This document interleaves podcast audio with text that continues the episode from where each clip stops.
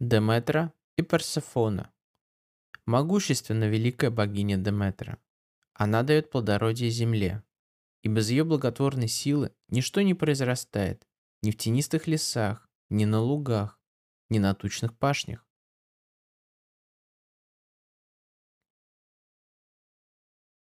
Похищение Персефоны Аидом.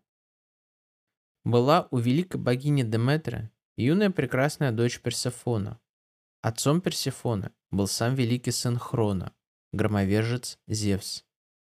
Однажды прекрасная Персефона вместе со своими подругами-океанидами беззаботно резвилась в цветущей Несейской долине. Подобно легкокрылой бабочке перебегала юная дочь Деметры от цветка к цветку. Она рвала пышные розы, душистые фиалки, белоснежные лилии и красные гиацинты. Беспечно резвилась Персефона, не ведая той судьбы, которую назначил ей отец ее Зевс. Не думала Персефона, что не скоро увидит она опять ясный свет солнца. Не скоро будет любоваться цветами и вдыхать их сладкий аромат. Зевс отдал ее в жены мрачному своему брату Аиду, властителю царства теней умерших. И с ним должна была жить Персефона во мраке подземного царства, лишенная света и горячего южного солнца. Аид видел, как резвилась в Несейской долине Персефона, и решил тотчас похитить ее. Он упросил богиню земли Гею вырастить необычайной красы цветок. Согласилась богиня Гея, и вырос дивный цветок в Несейской долине. Его пьянящий аромат далеко разлился во все стороны. Персефона увидела цветок, вот она протянула руку и схватила его за стебелек. Вот уже сорван цветок. Вдруг разверилась земля, и на черных конях появился из земли в золотой колеснице владыка царства тени умерших, мрачный Аид. Он схватил юную Персефону, поднял ее на свою колесницу и в мгновение ока скрылся на своих быстрых конях в недрах земли. И только вскрикнуть успела Персефона. Далеко разнесся крик ужаса юной дочери Деметры. Он донесся до морских пучин и до высокого светлого Олимпа. Никто не видел, как похитил Персефону мрачный Аид. Видел лишь его, бог солнца, Гелиос. Богиня Деметра услыхала крик Персефоны. Она поспешила в Несейскую долину. Всюду искала дочь. Спрашивала подруг ее Океанит но нигде не было ее. Океаниды не видали, куда скрылась Персефона. Тяжкая скорбь об утрате единственной возлюбленной дочери овладела сердцем Деметры. Одетая в темные одежды, девять дней, ничего не сознавая, ни о чем не думая, блуждала великая богиня Деметра по земле, проливая горькие слезы. Она всюду искала Персефону, всех просила о помощи, но никто не мог помочь ей в ее горе. Наконец, уже на десятый день, она пришла к богу солнцу Гелиосу и стала со слезами молить его. «О, лучезарный Гелиос, ты объезжаешь на золотой колеснице высоко по небу всю землю и все моря.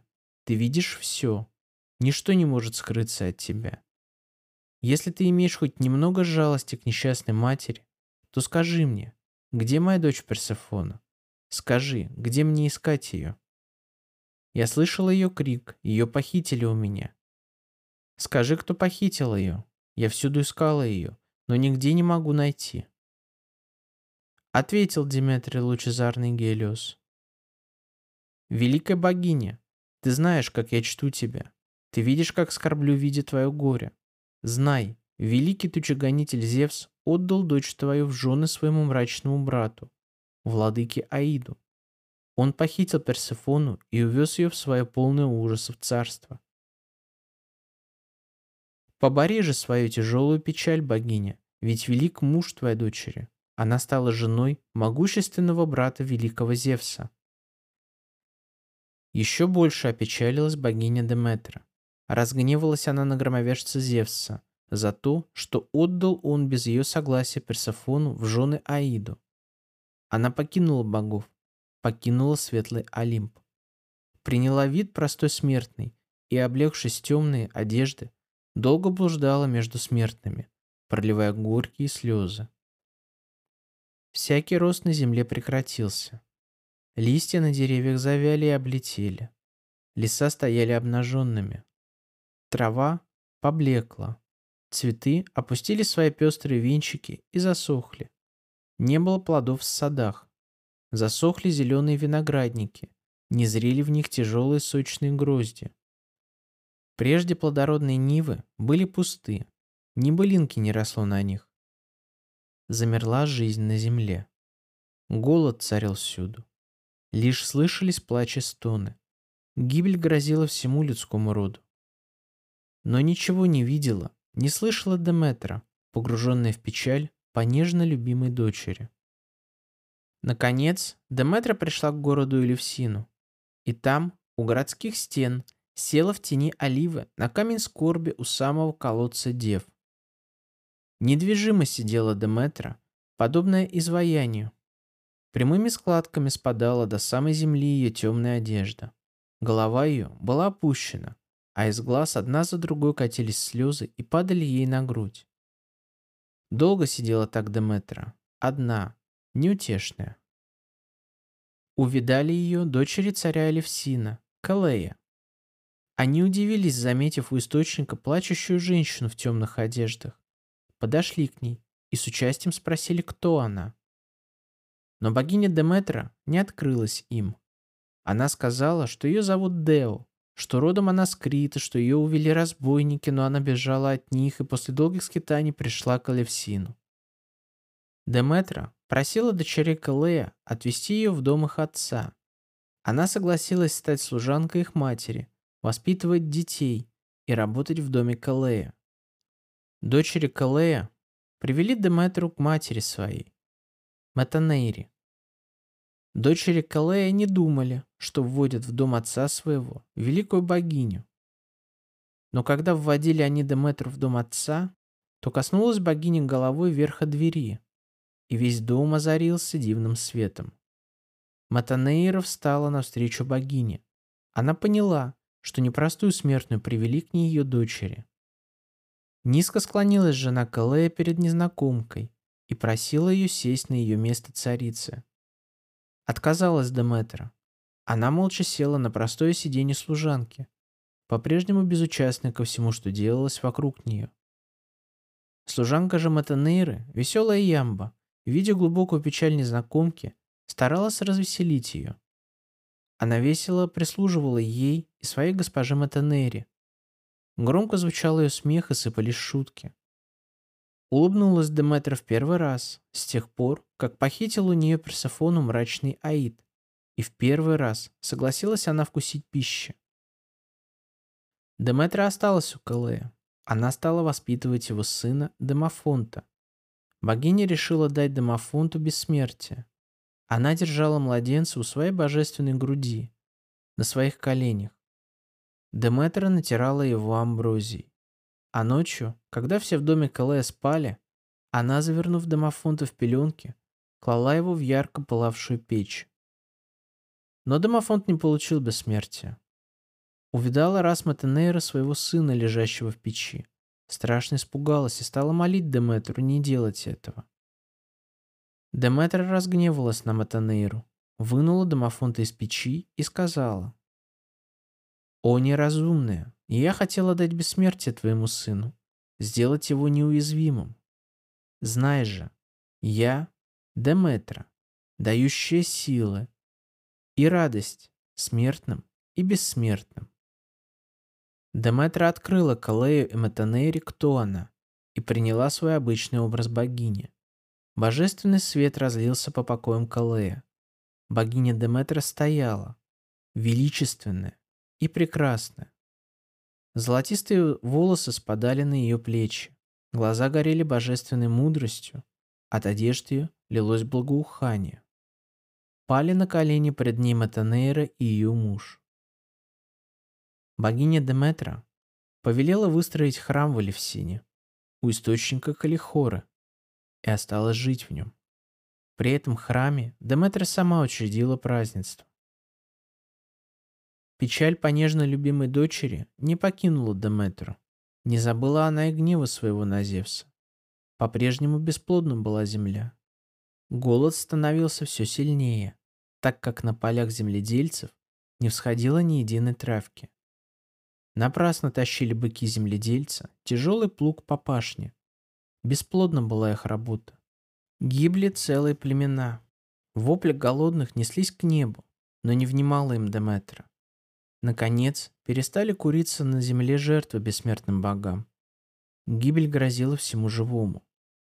Не хотел гибели смертных великий тучегонитель Зевс. Он послал к Диметре вестницу богов Приду. Быстро помчалась она на своих радужных крыльях в Элевсин, к храму Диметры. Звала ее, молила вернуться на святой Олимп в сон богов. Деметра не вняла ее мольбам. Посылал и других богов великий Зевс к Деметре, но богиня не хотела вернуться на Олимп прежде, чем возвратит ей Аид ее дочь Персефону. И послал тогда к своему мрачному брату Аиду великий Зевс быстрого, как мысль, Гермеса. Гермес спустился в полное ужаса в царство Аида, предстал перед сидящим на золотом троне владыкой душ умерших и поведал ему волю Зевса. Аид согласился отпустить Персефону к матери, но предварительно дал ей проглотить зерно граната, символ брака. Взошла Персефона на золотую колесницу мужа с Гермесом. Помчались бессмертные кони Аида. Никакие препятствия не были страшны им, и в мгновение ока достигли они Эловсина. Забыв все от радости, Деметра бросилась навстречу своей дочери и заключила ее в свои объятия. Снова была с ней ее возлюбленная дочь Персефона. С ней вернулась Деметра на Олимп. И тогда великий Зевс решил, что две трети года будет жить с матерью Персефона, а на одну треть возвращаться к мужу своему Аиду. Великая Деметра вернула плодородие земле, и снова все зацвело, зазеленело. Нежной весенней листвой покрылись леса, запестрели цветы на изумрудной мурове лугов. Вскоре заколосились хлебородные нивы, зацвели и заблагоухали сады, засверкала на солнце зелень виноградников. Пробудилась вся природа. Все живое ликовало и славило великую богиню Деметру и дочь ее Персефону. Но каждый год покидает свою мать Персефона, и каждый раз Деметра погружается в печаль и снова облекается в темные одежды. И вся природа горюет об ушедшей. Желтеют на деревьях листья, и срывает их осенний ветер. Отцветают цветы, нивы пустеют. Наступает зима. Спит природа, чтобы проснуться в радостном блеске весны тогда, когда вернется к своей матери из безрадостного царства Аида Персефона. Когда же возвращается к Деметре ее дочь, тогда великая богиня плодородия щедрой рукой сыплет свои дары людям и благословляет труд земледельца богатым урожаем. Триптолем Великая богиня Деметра, дающая плодородие земле, сама научила людей, как возделывать хлебородные нивы. Она дала юному сыну царя Элевсина, Триптолему, семена пшеницы, и он первый трижды вспахал плугом рарийское поле у Элевсина и бросил в темную землю семена. Богатый урожай дало поле, благословленное самой Деметрой. На чудесной колеснице, запряженной крылатыми змеями, Триптолем по повелению Деметры облетел все страны и всюду научил людей земледелию. Был Триптолем и в далекой Скифии, у царя Линха. Его тоже научил он земледелию. Но гордый царь Скифов захотел отнять у Триптолема славу учителя земледелия. Он захотел присвоить эту славу себе.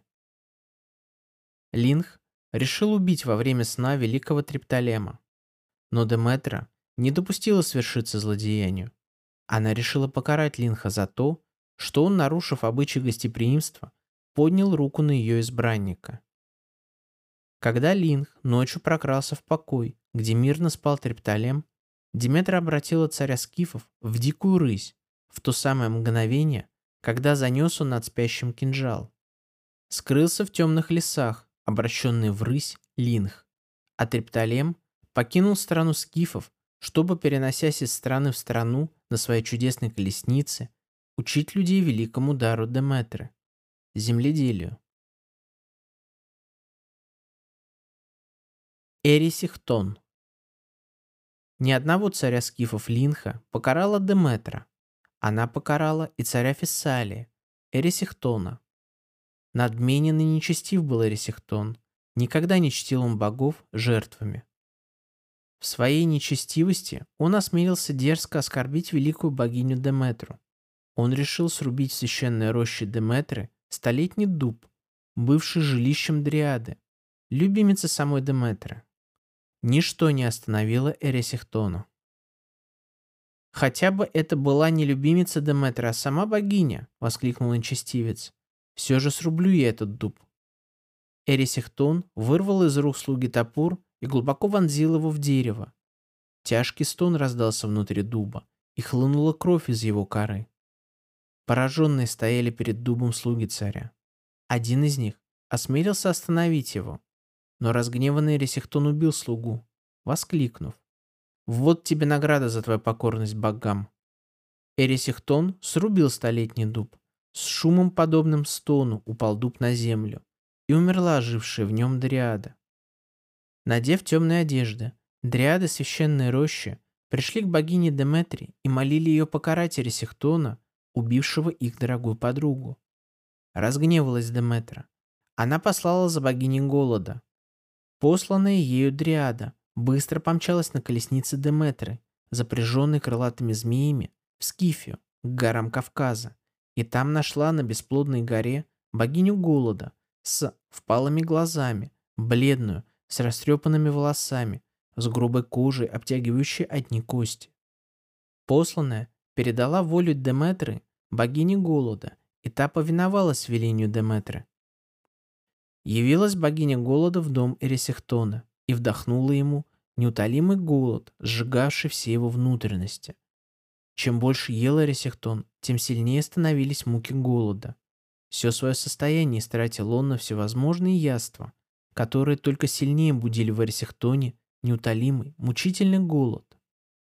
Наконец, ничего не осталось у Эрисихтона, лишь одна дочь. Чтобы добыть денег и насытиться, он продал свою дочь в рабство. Но дочь его получила от бога Посейдона дар принимать любой образ и каждый раз освобождалась от покупавших ее то под видом птицы, то коня, то коровы. Много раз продавал свою дочь Эрисихтон, но мало ему было денег, которые выручал он от этой продажи. Голод мучил его все сильнее и сильнее. Все нестерпимее становились его страдания. Наконец, Эрисихтон стал рвать зубами свое тело и погиб в ужасных мучениях.